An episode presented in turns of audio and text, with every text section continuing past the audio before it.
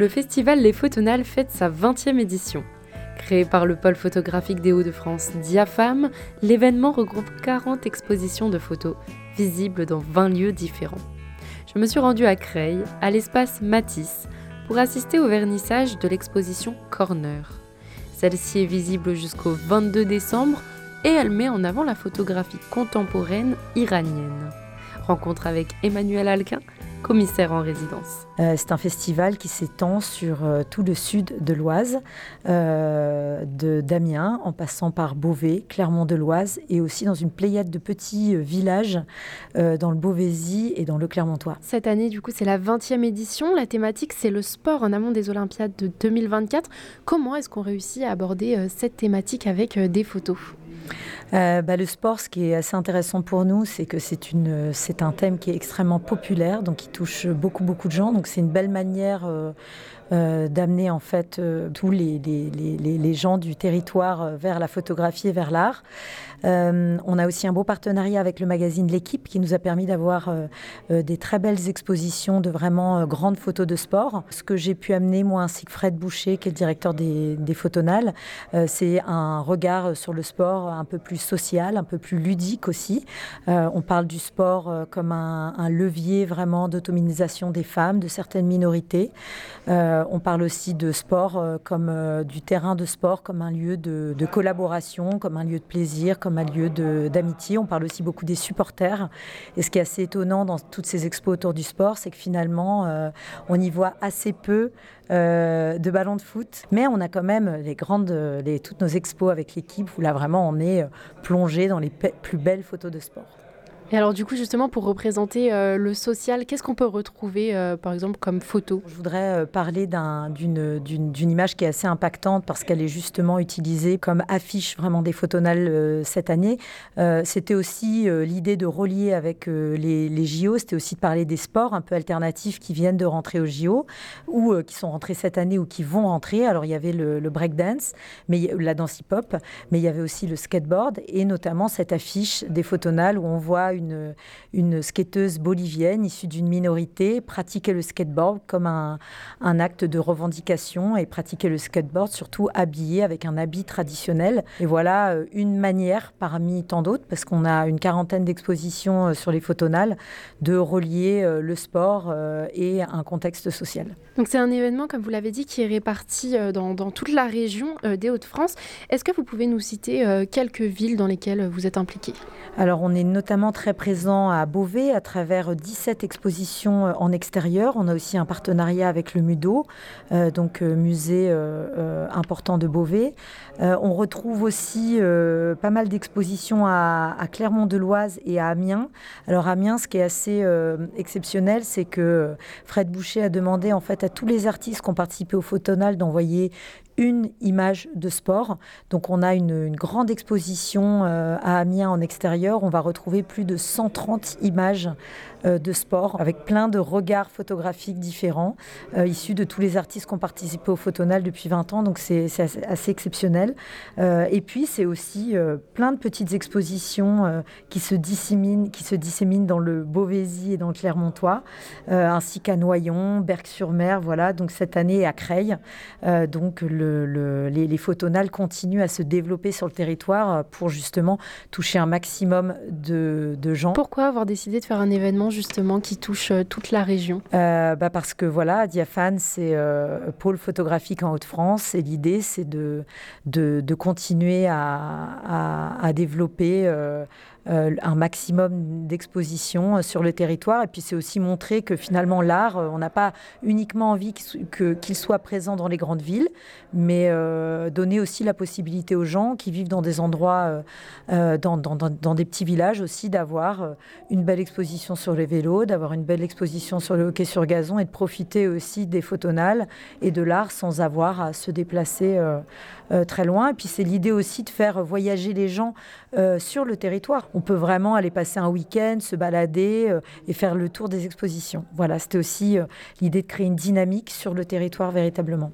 Alors donc du coup, euh, actuellement, aujourd'hui, nous sommes à Creil, à l'espace Matisse, pour le vernissage d'une exposition qui finira le 12 décembre. comment est-ce qu'on pourrait résumer cette exposition? Alors cette exposition, elle sort un petit peu du cadre du sport, même si euh, on a voulu par le titre Corner lui créer un petit lien quand même avec, euh, avec le sport. Euh, en fait, Diaphane a développé énormément de résidences. Je suis d'ailleurs moi-même commissaire en résidence et cette année, j'ai eu la chance de travailler avec un commissaire iranien en résidence, une résidence mise en place avec l'Institut français de Téhéran. Donc nous avons invité Bezad Nedjegambar à venir sur le territoire à Clermont-de-Loise d'ailleurs chez Diaphane pendant deux sessions de plusieurs mois. Euh, et il a conçu une expo avec euh, cinq artistes iraniens. Et l'idée de cette expo était de parler de euh, qu'est-ce que la photographie en ce moment en Iran, quels sont les différents types de photographie qui existent en ce moment en Iran. Donc on y retrouve des travaux un peu plus traditionnels en noir et blanc, mais aussi des très jeunes photographes qui n'ont jamais été exposés en France, ainsi que le travail vidéo d'un artiste assez intéressant, Pouya par Samagam euh, autour de la télésurveillance. Voilà beaucoup de, d'écritures photographiques et vidéos euh, différentes. Emmanuel Alquin et moi-même nous sommes ensuite rendus au cœur de la salle d'exposition pour aborder plus en détail le sujet des photos exposées.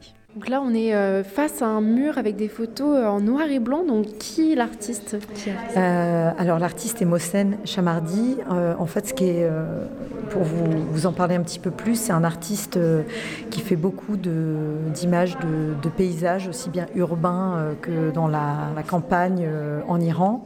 c'est aussi un passionné de cinéma. Il a d'ailleurs fait une école de cinéma, ce qui se ressent pas mal de, dans ses images. en tant que commissaire, moi et de Nedjegambar, on a décidé de traiter ce travail comme une sorte de road movie. Vous pouvez remarquer notamment que toutes ces images noir et blanc de formats différents sont alignées et on a un peu l'impression d'être dans une séquence de film. Voilà, donc euh, Mossen, ce qu'il aime aussi, c'est de s'arrêter sur des moments un petit peu euh, étonnants, spécifiques, euh, qu'il va trouver sur sa route. Euh, un cheval à l'arrière d'une voiture, un chien ou un loup, on ne sait pas vraiment, dans une position étrange. Donc on est là aussi dans un paysage euh, euh, assez euh, étonnant de l'Iran, où on ne reconnaît pas automatiquement l'Iran. En tout cas, on est vraiment toujours entre deux eaux, aussi un petit peu entre le jour et la nuit. On a beaucoup d'images qui sont entre chien et loup, c'est-à-dire pas vraiment encore dans la nuit, pas vraiment encore dans le jour, mais de ce, dans, ce moment un peu d'entre-deux.